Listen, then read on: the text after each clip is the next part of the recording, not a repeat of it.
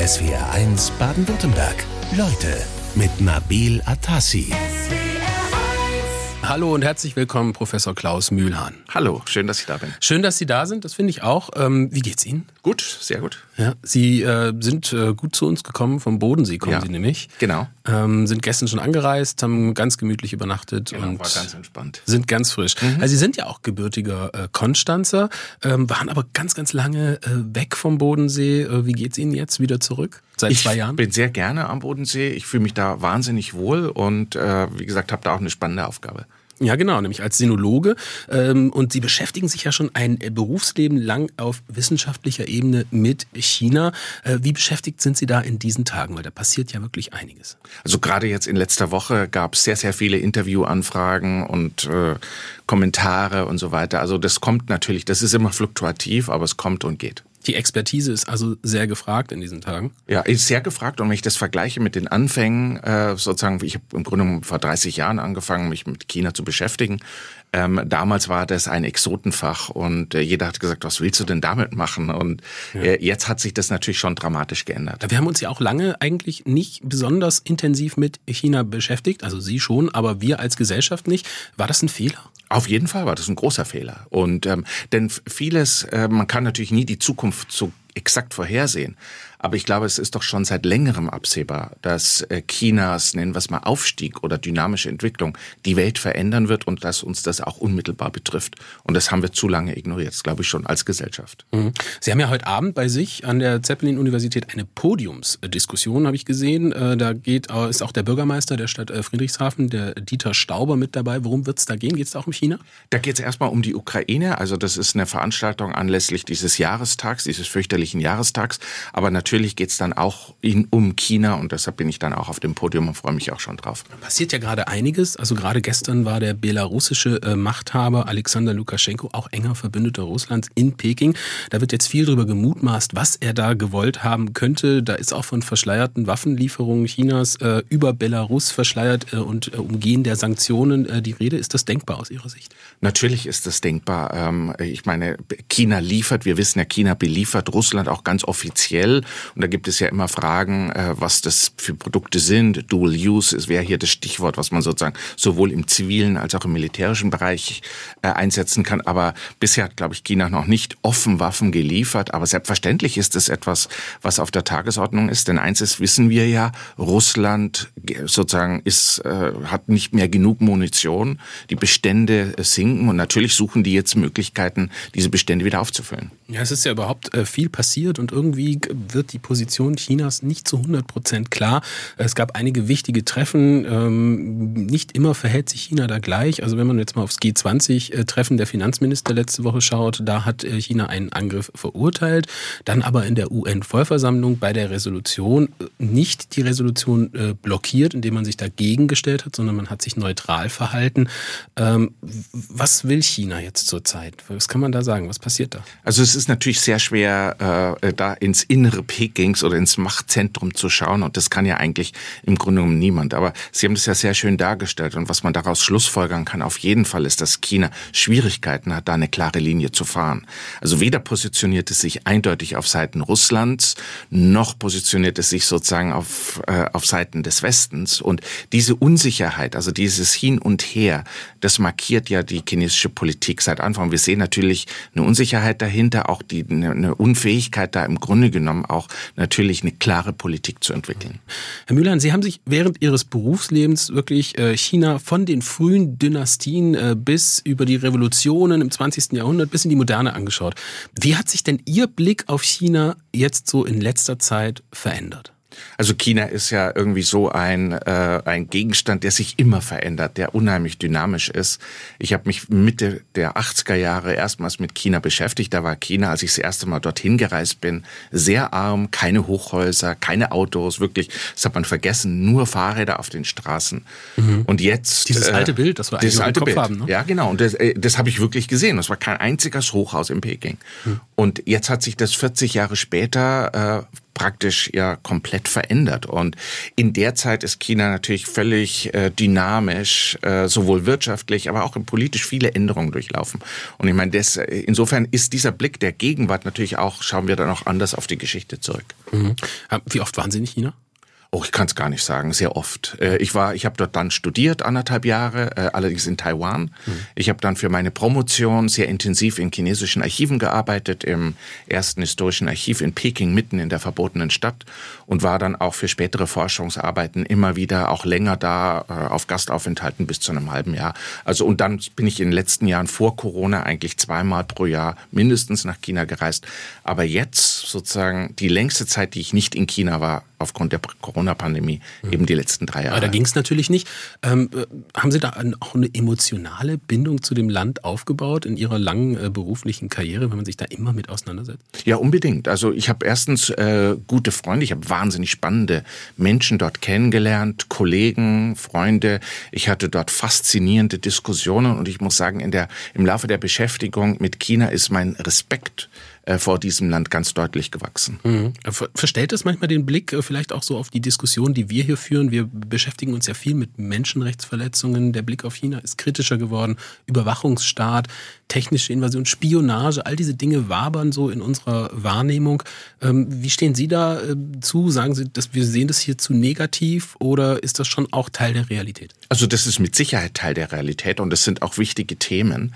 Wir sollten uns aber, das sollte uns aber trotzdem nicht davon abhalten, auch dieses enorme Potenzial in China zu erkennen und vor allem auch diesen enormen Reichtum an, an Geschichte, an Ideen, an Philosophie, an Kunst auch, den dieses Land auch mitbringt. Mhm. Was, was fasziniert Sie so am meisten? Sie haben es ja gerade schon ein bisschen angerissen, an China? Also mich fasziniert unglaublich diese wirklich äh, unheimlich lange äh, Tradition, Schrifttradition es bringt. Und in diese Schrifttradition sind ja ganz viel menschliche Erfahrungen reingegangen. Also diese Breite, ja, an, an wir können es auch sagen, an Weisheit, an Erfahrung, an, an Reflexion, die fasziniert mich sehr. Sie waren ja im Zuge Ihrer Forschung, äh, Sie waren lange in Berlin an der Freien Universität, zum Schluss dann auch als Professor, ähm, viel in USA auch zu Forschungsaufenthalten, mehrmals, ich glaube drei, vier, fünf Mal sogar. Wenn Sie jetzt die US-Realität sehen und den Blick auf China, können Sie diese Animositäten, die es da jetzt jetzt gibt, äh, die auch auf internationaler Ebene ausgetragen werden, da nachvollziehen? Also klar kann man die nachvollziehen und ich glaube, das zeichnet sich auch schon seit längerem ab. Also wir müssen ja sehen, wenn ein Land wie China und dann noch mit der Größe ja, und der Zahl der Bevölkerung, wenn ein Land eine solche Entwicklung, positive wirtschaftliche Entwicklung durchläuft, äh, dann verändert das eben die Welt. Dann ist die Welt nicht mehr dieselbe. Dann kommt sozusagen jemand an den Tisch dazu. Mhm. Und der wird natürlich früher oder später seinen Platz auf diesem Tisch auch verlangen. Und in der Geschichte kann man immer sagen, solche Situationen waren immer mit Konflikten und Spannungen behaftet. Mhm. Wenn immer Sie einen Neuaufsteiger haben und die Machtverhältnisse sich verändern, dann ist an sich äh, irgendwie eine Spannung oder Konflikt unvermeidbar. Mit einem Zwölf-Punkte-Plan will die Großmacht China im Ukraine-Krieg einen Frieden vermitteln. Äh, der Sinologe Klaus Mühlhahn ist in SWR 1 Leute. Äh, NATO-Generalsekretär Jens Stoltenberg, der hat schon relativ direkt abgewunken äh, nach der Veröffentlichung, bezeichnet den chinesischen Friedensplan, Zitat, als wenig glaubwürdig. Teilen Sie diese Meinung? Also es ist auf jeden Fall so, dass es ein Friedensplan ist, der an konkreten Vorschlägen sozusagen, die dort fehlen.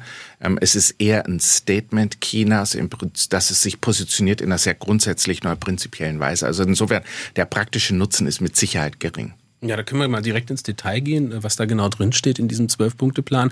Also da gibt es zunächst mal den ersten Punkt, da steht drin, äh, China fordert einen sofortigen Waffenstillstand. Kann man erstmal dahinter stehen.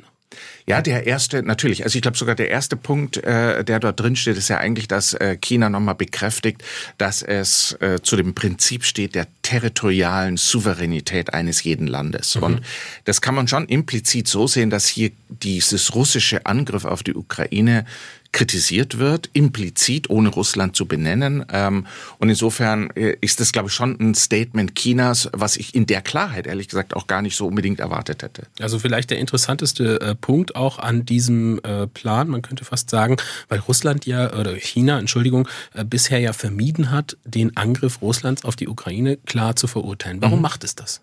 Also ich glaube, dass für China es völlig klar ist, äh, dass ein solches Vorgehen Russlands hochproblematisch ist. Und ich bezweifle deshalb, dass man in China darüber, über diesen Krieg überhaupt sehr begeistert ist, sondern man muss mit ihm leben. Und da wollte China nochmal klar machen, dass es selber solches, so ein Vorgehen ablehnt. Mhm. Sie haben es angesprochen, äh, die Souveränität eines Staates gemäß UN-Charta, egal ob klein oder groß und so weiter, soll respektiert werden. Ähm, dann soll auf schnellstem Wege, das fordert China auch in dem Papier, der Dialog wieder aufgenommen werden. Äh, Russland lehnt das ja jetzt erstmal ab.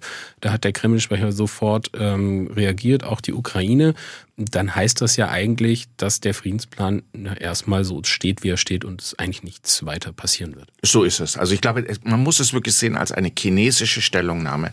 Und China positioniert sich zwischen, ich sag mal, dem Westen, Europa, Amerika und, und Russland und versucht so etwas wie eine neutrale Position hier zu definieren für sich. Trauen Sie es äh, China, das ja wirklich auch eine Großmacht ist und sich im Inneren so wahnsinnig entwickelt hat in den letzten Jahrzehnten, sage ich jetzt mal, trauen Sie denen das zu, eine echte Vermittlerrolle und Friedensstifter vielleicht auch zu sein?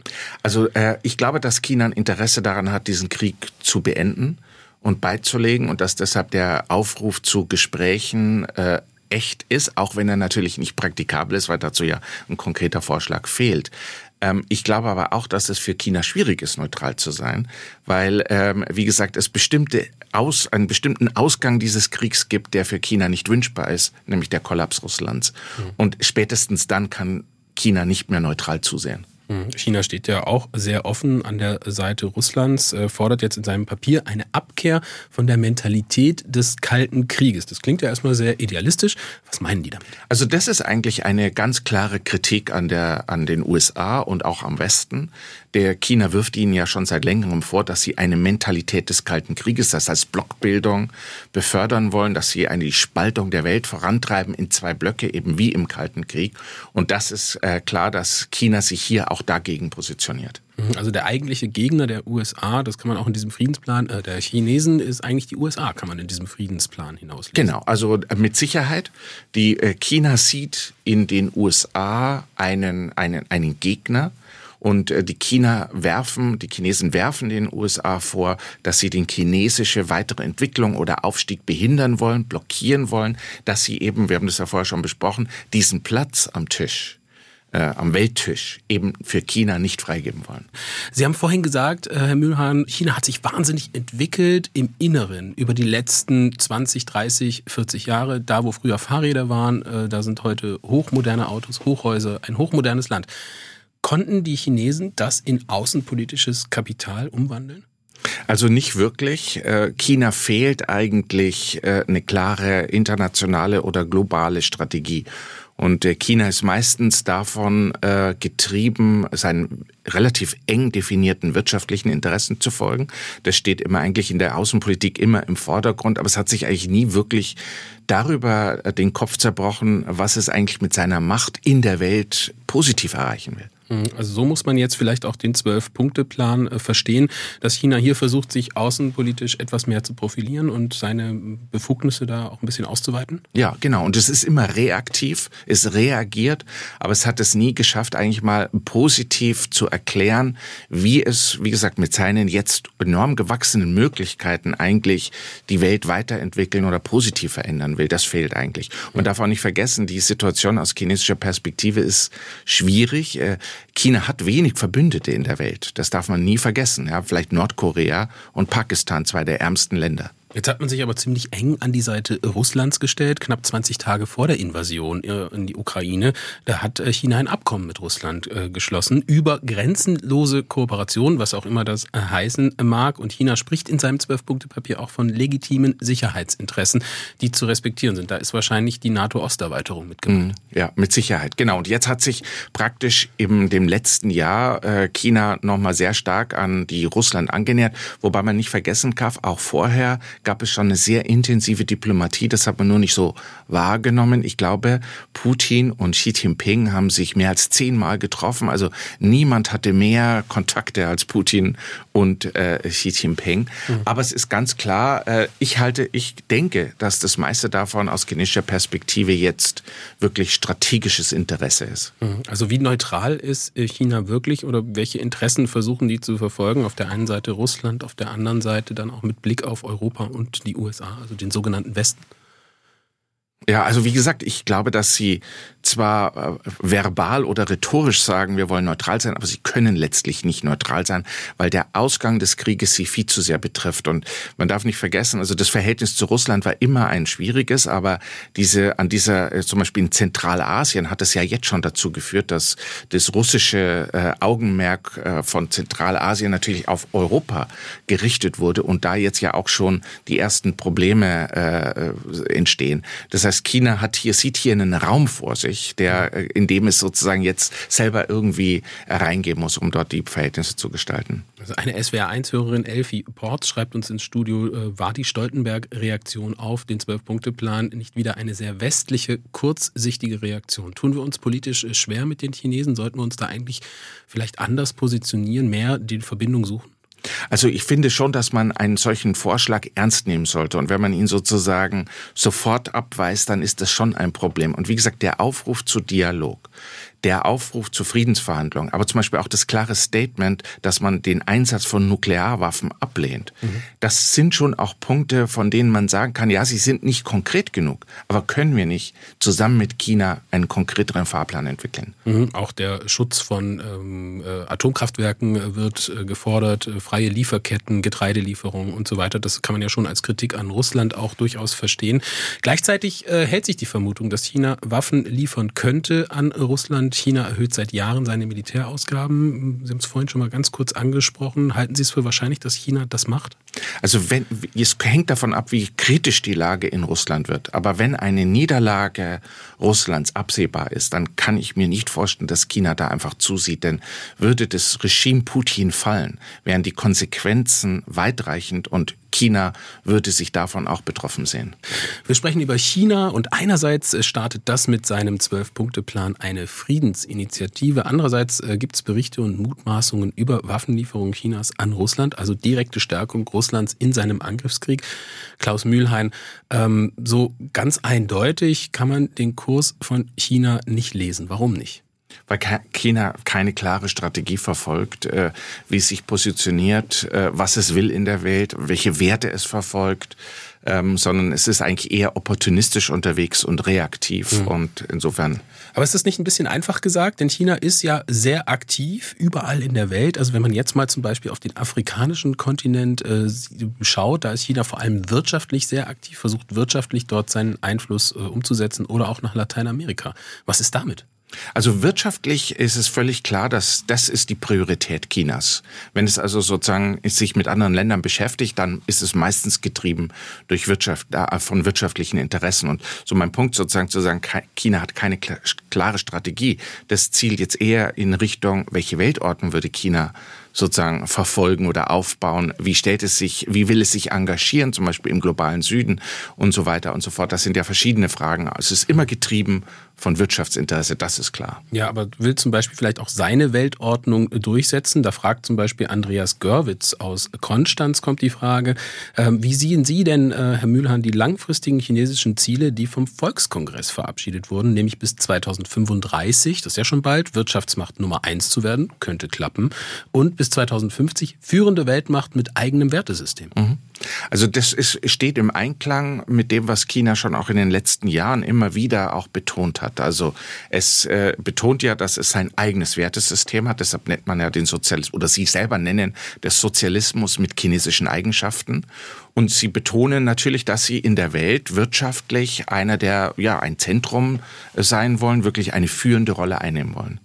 Eine andere Frage äh, kommt aus Freiburg von äh, Ralf. Der möchte wissen, wie sich die sogenannten BRICS-Staaten, also Brasilien, Russland, gut, Russland wissen wir, Indien, China, Südafrika, das sind die BRICS-Staaten. Äh, wie verhalten sich denn Brasilien und Südafrika jetzt gerade zu Chinas Außenpolitik, gerade in Bezug auf Russland, hm. Ukraine?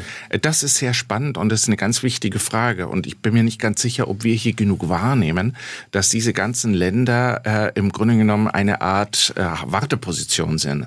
Also sie weigern sich ja eigentlich auch ganz klar die westliche Position Position zum Beispiel im Bezug auf Ukraine zu unterstützen und äh, sozusagen und wollen sich nicht entscheiden müssen zwischen China und dem und dem Westen.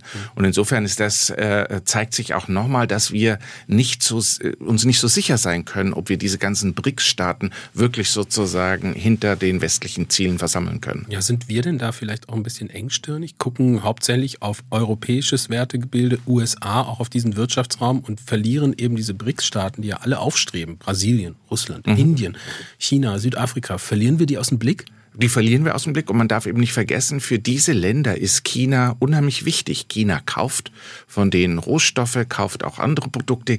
China liefert günstige Produkte in diese Länder, zunehmend jetzt auch Autos und, und natürlich Computer, Halbleiter und so weiter und so fort. Also diese Beziehungen zu China sind für die Regionen sehr wichtig. Und man darf auch nicht vergessen, dass sie durch Inflation jetzt und gesteigende Energiepreise wirklich auch diejenigen sind, die einen erheblichen Preis zahlen müssen. Mhm. Ja, da schreibt uns auch Rüdiger Duda aus Stuttgart, der sagt, wir schauen viel zu positiv hier gerade in dieser Sendung auf äh, China, äh, genauso wie Russland-Experten auch lange viel zu schmeichelhaft auf Russland geschaut haben. Er sagt, auch äh, China exploriert massiv wirtschaftlich, wir haben gerade den, den afrikanischen Kontinent angesprochen, aber eben auch schreckt nicht vor kriegerischen Konflikten zurück. Muss man da vielleicht auch mal ein bisschen kritischer hingucken? Also man muss auf jeden Fall kritisch hingucken und die Entwicklungen, die in China in den letzten Jahren stattgefunden haben, insbesondere die mit dem Namen von Xi Jinping verbunden sind, die also wirklich ganz klar dahin gehen auf mehr Kontrolle, mehr Repression. Äh, das muss man selbstverständlich kritisch äh, sehen, aber für mich geht es ja darum, dass wir sagen, wie können wir eine differenzierte Haltung haben. Wir dürfen nicht vergessen, ganz die Partei ist nicht ganz China. Xi Jinping kann nicht die gesamte Breite äh, der chinesischen Bevölkerung repräsentieren. Und da gibt es eben auch viele, ich sag mal, Ansatzpunkte für uns für eine konstruktive China-Politik, wo wir einfach auch Menschen miteinander in Kontakt sind, die durchaus auch unsere Werte teilen. Eine ganze Ladung russische Eiscreme, das gab es zum 66. Geburtstag von Chinas Machthaber Xi Jinping. Das war 2019 äh, und Absender war der russische äh, Präsident Wladimir Putin. Der Sinologe und China-Kenner Klaus Mühlhahn in SWR1, Leute. Was verbindet China und Russland miteinander? Also China und Russland haben eine wahnsinnig lange Geschichte und wir können sagen, Russland war eines der wichtigsten und einflussreichsten China Länder in China im gesamten 20. Jahrhundert. China hat unheimlich viel von Russland gelernt, übernommen, Institutionen, Parteiherrschaft, Marxismus, Leninismus, das hat man ja alles über Russland genommen. Aber es ist zugleich auch ein Land, mit dem es sehr viele Konflikte gab. Äh, Im Zeit des Kalten Krieges in den 60er Jahren war die Grenze zwischen Russland und China von beiden Seiten mit Atomwaffen hoch äh, bestückt. Also insofern, wir haben hier ein sehr wechselhaftes Verhältnis. Also politisch sehr wechselhaft. Ähm, erstmal gibt es ja eine sehr lange gemeinsame Grenze. Ich glaube, die längste Außengrenze Chinas ist die mit Russland, nämlich 4000 Kilometer mhm. ungefähr. Genau. Ähm, aber trotzdem muss man sagen, politisch gibt es ja nichtsdestotrotz, obwohl man mal Systemfreund war, muss man sagen, trotzdem Interessenskonflikte. Wie sehen die aus? Mhm. Also äh, lange Zeit gab es äh, eben trotzdem, trotz der Tatsache, dass es das gleiche System ist, eine erhebliche Rivalität. Und es war letztlich auch eine Rivalität, welches Land die Führerschaft in der globalen kommunistischen Bewegung beansprucht. Und da wollte China sich nicht der Sowjetunion unterordnen. Und dann gab es eben diese lange Phase der Konflikte. Heute ist es sehr kompliziert. Russland ist kein kommunistisches Land mehr. Wir können sagen, das Putin-Regime ist ja ein postkommunistisches, wenn nicht sogar antikommunistisches System oder Regime. Und China wiederum aber hält eisern am Marxismus-Leninismus fest. Sie finden heute Stalins Bild in Russland nicht mehr, aber in China überall. Und insofern ist die Zusammenarbeit zwischen beiden Ländern wirklich pragmatisch, strategisch, ideologisch haben die wenig miteinander gemein. Interessant, äh, das zu hören, wenn man überlegt, dass äh, Mao und Stalin sich früher gegenseitig gedemütigt haben in ihrer Konkurrenz. Äh, wirtschaftlich ist man enger verflochten, ähm, wenn man jetzt China mal anschaut. Es fordert in seinem Zwölf-Punkte-Plan einen sofortigen Stopp aller Sanktionen. Ähm, treffen diese Sanktionen auch China? Diese äh, Sanktionen treffen natürlich auch äh, China. Sie treffen aber eben auch die Märkte, äh, auf die China liefert in anderen Regionen der Welt. Und insofern, glaube ich, kann man sagen, dass die wirtschaftliche Verflechtung zwischen Russland und China ist eine, in der China natürlich die dominante Position einnimmt innehat. Also es bezieht Energie und Rohstoffe aus Russland, aber es liefert äh, Produkte nach Russland, aber das ist kein wichtiger Markt für China. Also im Endeffekt äh, ist für China geht es hier wirtschaftlich nicht um sehr viel. Gibt es eigentlich Grenzen zwischen der Freundschaft äh, zwischen Russland und China? Man hat ja eine grenzenlose Partnerschaft vereinbart, äh, kurz vor Ausbruch äh, des, äh, der russischen Invasion. Ähm, und äh, China, das haben wir jetzt mehrmals rausgestellt, tut sich schwer, versucht aber zum einen äh, den Kontakt zum Westen nicht zu verlieren, zur anderen Seite aber neben Russland zu stehen. Wo sind die Grenzen? Also die Grenzen sind zum Beispiel in Ihrem Zwölf-Punkte-Plan ja ganz klar angesprochen, zum Beispiel den Einsatz von Nuklearwaffen. Ich glaube, dass Russland das nicht machen kann. Und ich muss auch sagen, als ich diesen Punkt gelesen habe, war ich in gewisser Weise erleichtert, weil das ein klares Signal an, auch ist an Russland. Und äh, ich glaube, das wäre eine Grenze, da geht China nicht mit. Also Sie meinen auch, dass äh, Präsident Wladimir Putin, äh, der russische Präsident, es sich nicht leisten können wird, China gegen sich aufzubringen? Nein, das kann er ganz bestimmt nicht. Denn wie gesagt, ich glaube, dass sie, was jetzt die Lieferung von Munition und anderen Waffen angeht, im Grunde genommen, China hat das jetzt bisher nicht gemacht. Aber wenn es wirklich sehr kritisch wird, wird Russland darauf angewiesen sein. Es, Russland ist darauf angewiesen, dass China das Land unterstützt. Viele, viele sagen ja auch, ähm, äh, China äh, unterstützt Russland deshalb, um vielleicht auch seinen eigenen Ambitionen auf eine in, eventuelle Invasion in Taiwan äh, vielleicht umzusetzen. Also die Taiwan-Frage, glaube ich, sollte man davon trennen. Man soll sie natürlich in dem Zusammenhang diskutieren, aber die Situation ist ja doch äh, ganz anders äh, gelagert in Taiwan. Aber ich will noch mal einen Punkt machen. Das ist ja sehr interessant, dass äh, der Putinsche Krieg gegen die Ukraine jetzt eigentlich dazu geführt hat, dass das Land völlig abhängig ist von China. Also als russischer Nationalist würde man das eigentlich als sehr problematisch sehen. Wir sprechen über die Supermacht China in SWR 1, Leute. Das möchte sich einerseits für den Frieden in der Ukraine engagieren, steht aber gleichzeitig als möglicher Aggressor vor der eigenen Haustür da, nämlich gegen den kleinen Nachbarn äh, Taiwan. SWR1 Leute heute Vormittag mit Professor Klaus äh, Mühlhahn. Wie würden Sie jetzt aktuell Chinas Bereitschaft einschätzen, Taiwan vielleicht sogar anzugehen militärisch? Also die äh, China hat ja seit mh, langer Zeit schon klar gemacht, dass es erstens nicht auf Gewalt verzichten wird, ähm, wenn Taiwan sich unabhängig erklärt. Das heißt also für den Fall, dass Taiwan sich bewegen würde oder die Unabhängigkeit erklären würde, ist damit zu rechnen, dass China nicht ähm, hinter seinen Vorhersagen äh, sozusagen zurückbleiben kann. Mhm. China wird ja viel nachgesagt oder vorgeworfen, es könnte diese Situation, dass man jetzt so sehr auf diesen Russland-Ukraine-Krieg fixiert ist, auch im Westen dazu nutzen, äh, das zu machen. Denn kann es sein, dass der Westen dann auch tatsächlich in seinem Wertegebilde ein größeres Problem kriegt, weil man kann ja jetzt nicht auch noch gleichzeitig gegen China intervenieren und Sanktionen machen. Also Nein. das ist ja dann irgendwann mal zu viel. Ja, also jetzt muss man erstmal sagen, die Taiwanese, also die Situation in Taiwan ist insofern anders, als ja das Ein-China-Prinzip äh, eigentlich von der ganzen Welt anerkannt wird. Und das Ein-China-Prinzip heißt, es gibt nur ein China. Das ist seit 1972 in diesem äh, chinesisch-amerikanischen Kommuniqué äh, im Grunde so festgelegt worden ist. Und die Volksrepublik China vertritt dieses China und Taiwan ist Teil von China. So, das ist die internationale Situation. Und jetzt gibt es aber natürlich de facto eine Unabhängigkeitsbewegung auf China, äh, auf Taiwan, Entschuldigung, die, die natürlich äh, auch ähm, mit einer gewissen äh, Berechtigung sagen kann, Taiwan war jetzt schon seit sehr langer Zeit nicht mehr Teil des Festlands. Wir haben unseren eigenen Weg gegangen. Wir wir haben ein demokratisches politisches System aufgebaut und wir wollen uns nicht mit dem Festland vereinigen. Das heißt, wir haben hier schon einen großen äh, Konflikt in den letzten Jahren ist es so, dass man einfach an dem Status quo festgehalten hat, und zwar sowohl von Taiwan als auch von der Volksrepublik China und hat gesagt, wir schieben dieses Problem in die Zukunft. Ja, lass uns jetzt einfach mal so weitermachen, wie es bisher ist. Mhm. Und aber äh, jetzt gibt es äh, die Frage eben, kann das auf Dauer gut gehen? Also Sie haben es ja vorhin betont, wir ähm, akzeptieren eigentlich diese Ein-China-Politik hier in Europa. Äh, was ist mit den Amerikanern? Äh, wie würden die reagieren? Denn die haben ja jetzt immer wieder durch spektakuläre Besuche aufsehenerregend von Spitzenpolitikern Politikerin Nancy Pelosi zum Beispiel war in Thailand, äh, Taiwan. Das hat äh, tatsächlich für heftige Reaktionen gesorgt in China. Wie werden die sich, würden die sich verhalten in so einem Fall?